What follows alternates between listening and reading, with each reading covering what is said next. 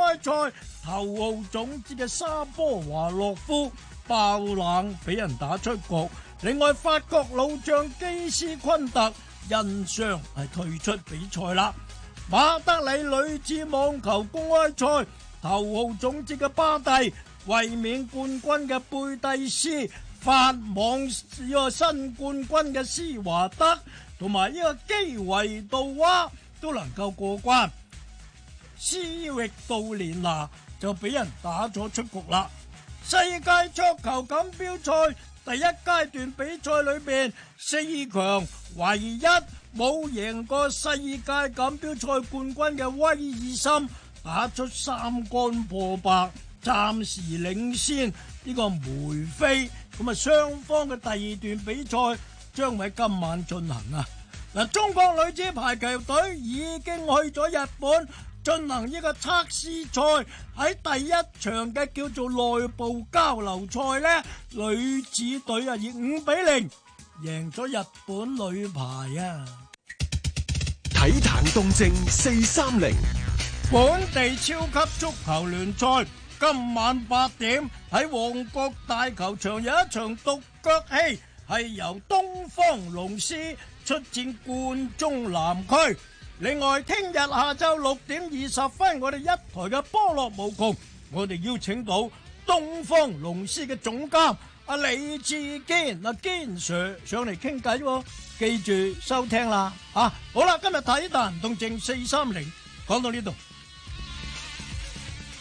擴闊知識領域，網絡文化通識。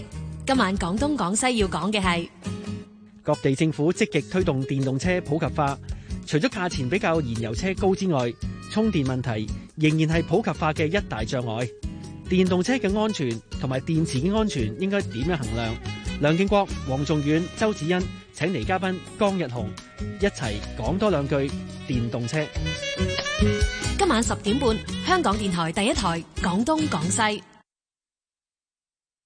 專家話，BioNTech 係用一種新嘅 mRNA 技術研製，係咪真係咁新呢？呢種 mRNA 最初提倡一九八九年，去到真係有隻藥面世超過二十年嘅時間，科學同埋醫療嘅距離係真係好遠。星期日晚八點，香港電台第一台大學堂，香港中文大學生物化學博士黃建軍會同我哋講：從科學到醫藥，這麼遠，那麼近。一桶金財經新思維主持盧家樂、譚紹興，好啦，下晝嘅係四點四十四分啊！歡迎你收聽《一桶金財經新思維》，你好 Vicky，喂，盧家樂你好，嗰條大家好啊！你終於喺經常性上嚟啦， 而家冇辦法啦，因為唉，因為咧盧家樂咧就話咧，如果我唔上嚟咧，就會嘰哩咕嚕嘰哩咕嚕咁啊，要咁啊都都都要上嚟撐場我幾驚話，我有時話咧嗱，大時大節即唔係叫大時大節，大升大跌嘅日子你都唔會嚟嘅，我諗哦啊死啦，今日五百幾喎！即其實有原因嘅，因為點解咧？因為咧，如果突然間大升大跌啊啦咁嘅喎，如果你做開期權，你就知道啊。嗯嗱，期權咧就咧，譬如做開股票期權啦。咁咧，如果你 sell 咗一啲誒一啲 put 啊，一啲嘢咁啦，或者一啲 call 啊，一啲 call 咁咧，咁因為咁喎，嗰個莊家咧佢好老土喎，佢會追你，佢唔係嘅，嗱，因為咁噶，佢收咗市咧，咁你就拜拜啦，收市係咪？但係咧，莊家咧係收咗市啦，佢望一望嗰個望一望形勢，嗯，佢就話 call 唔 call 你貨，所以通常咧，你係四點半到五點咧先知人哋 call 你 sell 你貨喎。打個電話俾你咪得咯，你但佢收市之後喎，咁、哎、你跟住即係話即係死你，即係而家呢段時間係啦，咁咧跟住咧，我咧就即刻 call 翻另一個俾翻貨 啦。睇明件事啊，因為我純粹咧就做中間人噶嘛。咁如果突然間嚟 call 攞貨，咁我 call 另一個攞貨。但如果上嚟你嘅節目咧就 call 唔到人攞貨啦，咁我就硬掘啦要。請問你個電話有冇響 嚟㗎？而家冇，咁即係冇嘢啦。 咁冇因為今日上嚟我哋一早咧係平晒倉啦。 哦，即係今日即係賺少好多或者輸啊係冇辦法啦，為咗誒。呃廣大嘅國誒人嗯誒人民服務，人服人服 務。好啦，啊報完價嗯咧，我哋會盡快講，因為今日嘅股市突然間嗱，原先咧成個四月份咧，係我我波幅收窄咗㗎，諗住仲有喂臨尾係哇高位嚟喎，應該下個月五月應該可以打破宿命啊！點解臨尾今日又撳翻落去？哇，真係好令人覺得擔憂。 係啊，因因因為今日咧我就發覺咧，今日咧我就發覺咧有啲嘢好神奇㗎，因為點解咧？如果大家有睇開誒買少咗廣告啦，我喺其他誒社交平台咧就有啲 video 拍出嚟㗎嘛。呢排我都講好多次嘅，就好奇怪喎。近期咧就啲誒內銀股咧嘅沽空枕住好大喎，但係咁我嗱呢排內銀股咧出誒啲業績就唔係差，即係未出業績噶嘛，又收息噶嘛，但係咁但係咧就仲沽空佢喎，誒終於嚟啦，原來啲空軍沽齊貨啦，咁今日咧好多外電好似 Bloomberg 啊、誒 Wall Street Journal 就話啦，內銀股咧出嘅業績唔係單位數字。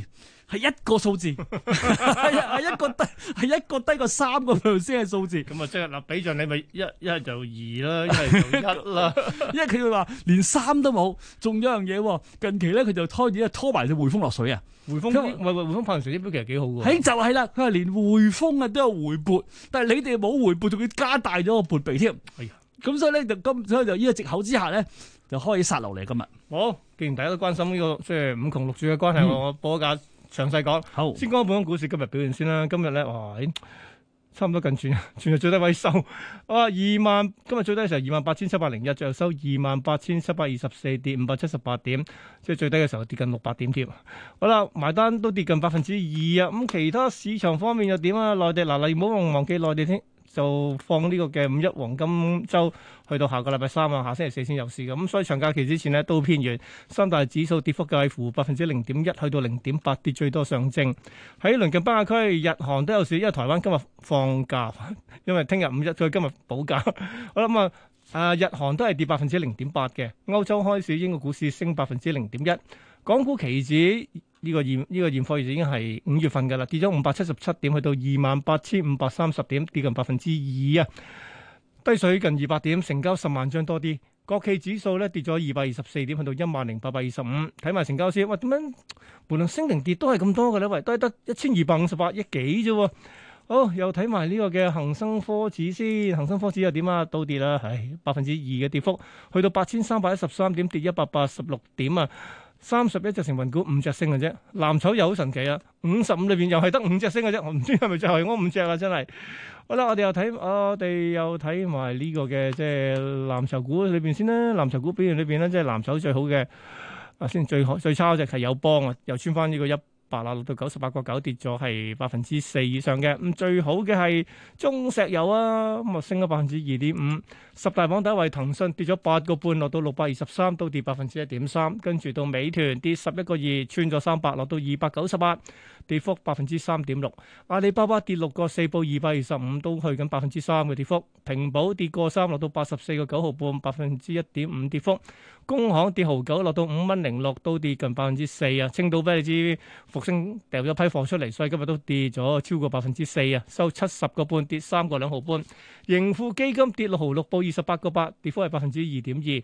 友邦保險跌四個六咧，報九十八個九。建設銀行跌兩毫二，落到六個一毫半，跌近百分之三點五。排第十就係匯控，啊匯控比頭先頭先嗰啲即係大行嘅報告扯匯控隻豬，其實就係對比嚟啫，唔係匯控有事。佢話匯控咁好，點解你內銀唔得？ 好啦，匯豐咧埋單收市升五毫半，去到四十八個八毫半，都升百分之一。數完十大睇下額外四十大啦，創到臨米周高位嘅股票就係匯控咯，去到四十九個兩毫半。另外復星咧，醫藥去到四十九個八，都升百分之七嘅。其餘大波動股票唔講啦，因為要聽阿 Vicky 講嘢，你講啦，到你講。哦，因為咁嘅頭先盧家樂講咧就五窮六絕咁啊，呢個題外話嚟嘅啦。喂，咁我唔嘅係，我都係想問咧，因為每到四月底一個都講呢樣嘢咧。其實我覺得即係等於一月效應，即係美國一月效應，咁係咪已經即係約定俗成，一定係成為會出現嘅嘢？嗱，仲有就係、正正因為人同此心，可能覺得喂唔好理啦，個個都咁諗嘅話，我早都過你沽貨啦，等等。咁四月都已經可以跌啦，喂。不過唔係喎，嗱，因為咁嘅五月跌咧就有原因嘅。嗱，因為點解咧？因為依排咧好多人都都都有問佢啲問題㗎。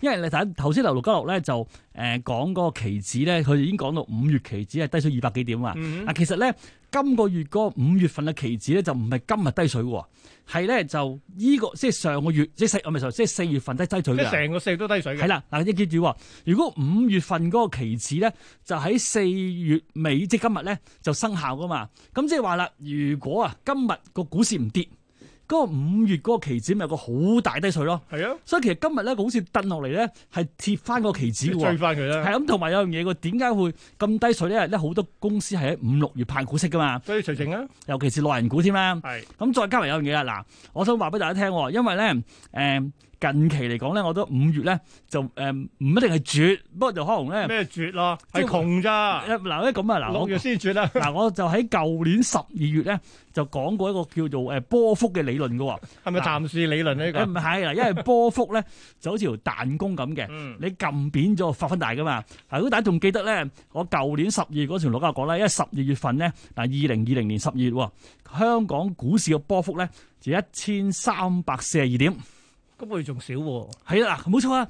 嗱，一咁啊，香港股市嘅波幅平均咧每個月咧就係二千五到三千嘅，係，咁十二月咧就得千三點，所以哇，之後一月同二月就 happy 咯。係啦就爆上嚟噶嘛。嗯嗱，好啦，今個月啦，即係咧今個月咧而家完咗啦，就咧就得一千一百三十一點，咦咦咦，咁啊，即係去翻上年十月嗰個係啦嗱，經驗咁咧即會係爆嗱，但係問題爆上定爆落係先？啦，佢佢撳到咁 扁，又爆上話就唔誒以嚟即咁講啦。如果以以依刻我哋望到嘅前邊嘅嘢咧，喂，都好似係爆落就區。就我估我估係應該係向下多少少嘅。嗯咁所以咧，今所以五月份咧，大家就要持盈保泰，就要咧誒攬緊安全帶啦。喂，但係好多人嗱，啊嗯其實講真，個個都有種有種有種期有有種預期嘅話咧，會唔會舉個例？聽講話除唔係就喺現貨喎，衍生工具裏面咧，就算你孖乜期權乜嘢咧，佢仲全個價都會即係反映翻呢個預預期喺裏邊㗎。誒係嘅，係咁嘅啦，盧家女哥好啱噶，因為咧嗰啲衍生工具嘅價錢咧就同嗰個波幅有關嘅。如果你啲嘢都唔大波幅嘅，咁啊自然咧就縮㗎啦。因為好奇怪喎，個股市一靜啊一成咧，你發覺連呢啲期權都冇得反㗎。喂，咁我以後咪要叫做四正五窮六絕咧？喂，誒咁啊差唔多，你提到少少啊，同埋咧講到波幅啦，咁我就誒、講一句同波幅有關嘅嘢嚇，嗯因為咁噶啦。頭先盧家講啲期講啲期權啲嘢啊，嗱，因為咁嘅，依排咧大家留意下喎，美團咧就啱批咗股啦。係，咁佢批股咧，其實有兩橛㗎，有一橛就係批股份啦我，都係先求後身。係啦。咁咧另一橛咧，佢就係咧發行一啲可換股債券喎。呢個當然我哋傾過個問題咧。佢喂，佢哋話五年內即係四百幾蚊嘅喎，好似四百五十幾誒嘅喎。嗱，其實呢呢個價錢好抵㗎。係嗱，點解咁講啦？其實留意下喎，其實依排咧啲可換股債券咧就好搶手㗎。點解咧？嗱，記住喎，嗱，你即係咧，你你你咁，我我曾經就嘗試過你又反啦，你又發啊係咧，咁啊，咪有反呢啲可換股債券啦。嗯但係咁啊喎，如果你唔係大戶咧，就唔好扮大戶啦， 因為因為因為點解咧？因為咧，依好似今次美團呢啲可換股債券咧，佢就係二十萬美金一張嘅，嗯。咁但係咧你好。二十萬美金一張，係啊，即即係你最少都二十萬美金咁啊，咪㗎，一百六十幾萬？係啊，咁你買一張一百六幾萬啦，嗯，但係一般嚟講，你買十張嘅都都仲係散戶都唔散啦哎。呀，咁咁啊咧，即係你入咗場咧，你就會會發覺咧，好難出手㗎，唔係你話出可能好難估出定咩先？好難估，即係冇冇即係但咁係啊。但係聽講佢哋全部買都係想話博佢股價升，然之後要行使佢誒嘅喎。嗱，其實嗱嗱，呢個就係咁啦。嗱，個朋友，呢個咧就係好多人一個叫做錯誤嘅觀念啊。嗯，嗱，點解咧？嗱，其實記住喎，可換股債券好似今次美團呢個可換債券啦，佢就俾你喺二零二七年嗯就用四百三十一個搖四換股噶嘛。係咁其實咧，呢個可換股債券咧，其實係兩樣嘢嚟㗎。第一就係一張一般嘅債券，嗯再加一個期權，係。就係二零二七年到期嘅 call 嘅認股期權。咁啊，係咪我想問係係咪一定去到二零二七年先至行使到，定係之期間只要？咁期間就唔有唔知行使㗎。 OK，係嗱，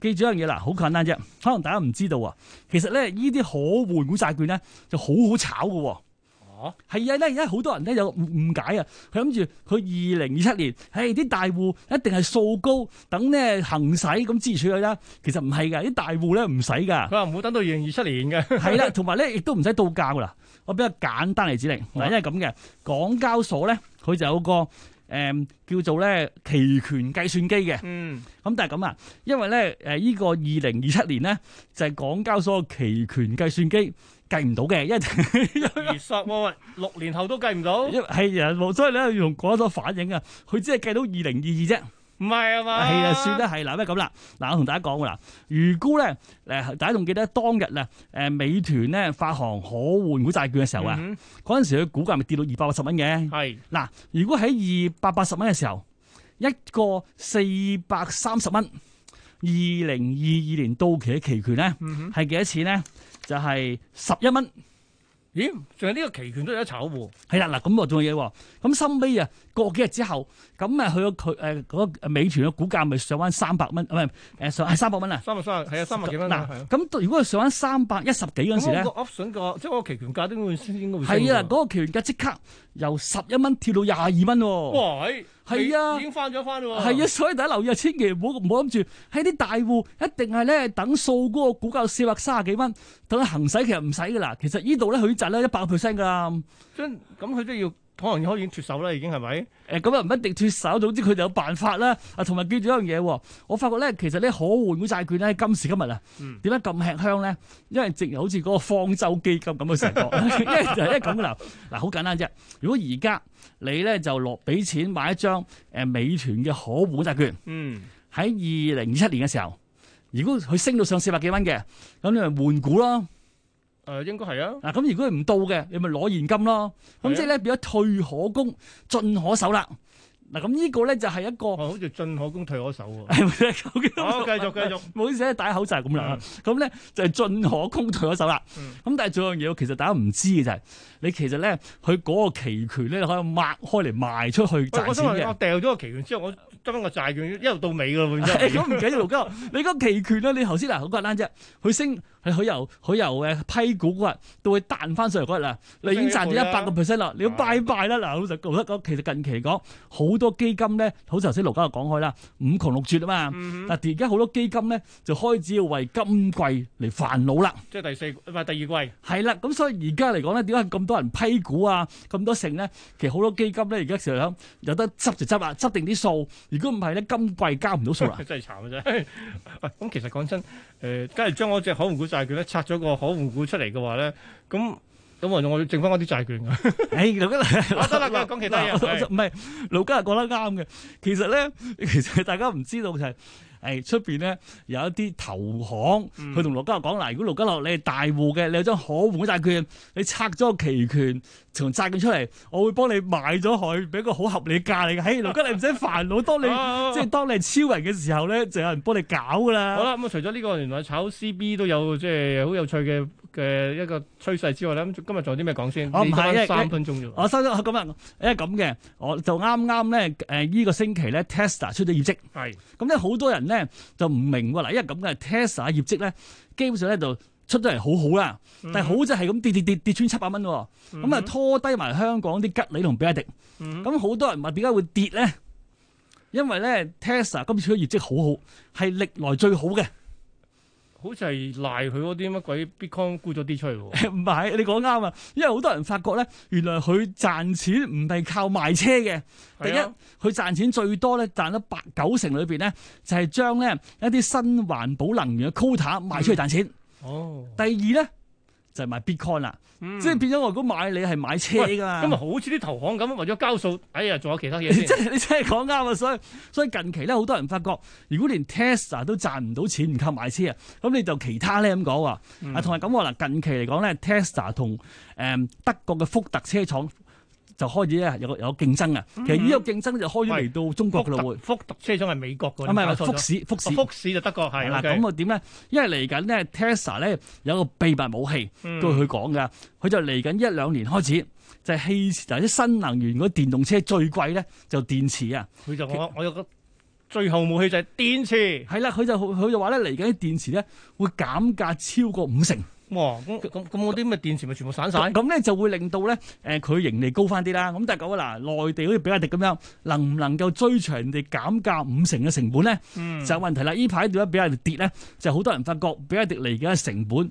只會高就唔會跌啦。或者話成日係嗰個電池啦，敗又係呢個電池你啱啦啊。梗係你搞掂個電池嘅話咧，咁我邊買電池好過買架車。誒，但係誒，盧家你錯啦，因為比亞迪發覺賣車好啊，賣電池，所以佢由賣電池 變到賣車。好，今日傾到呢度，下星期再揾 Vicky 上嚟傾偈嘅，下星期見，拜拜。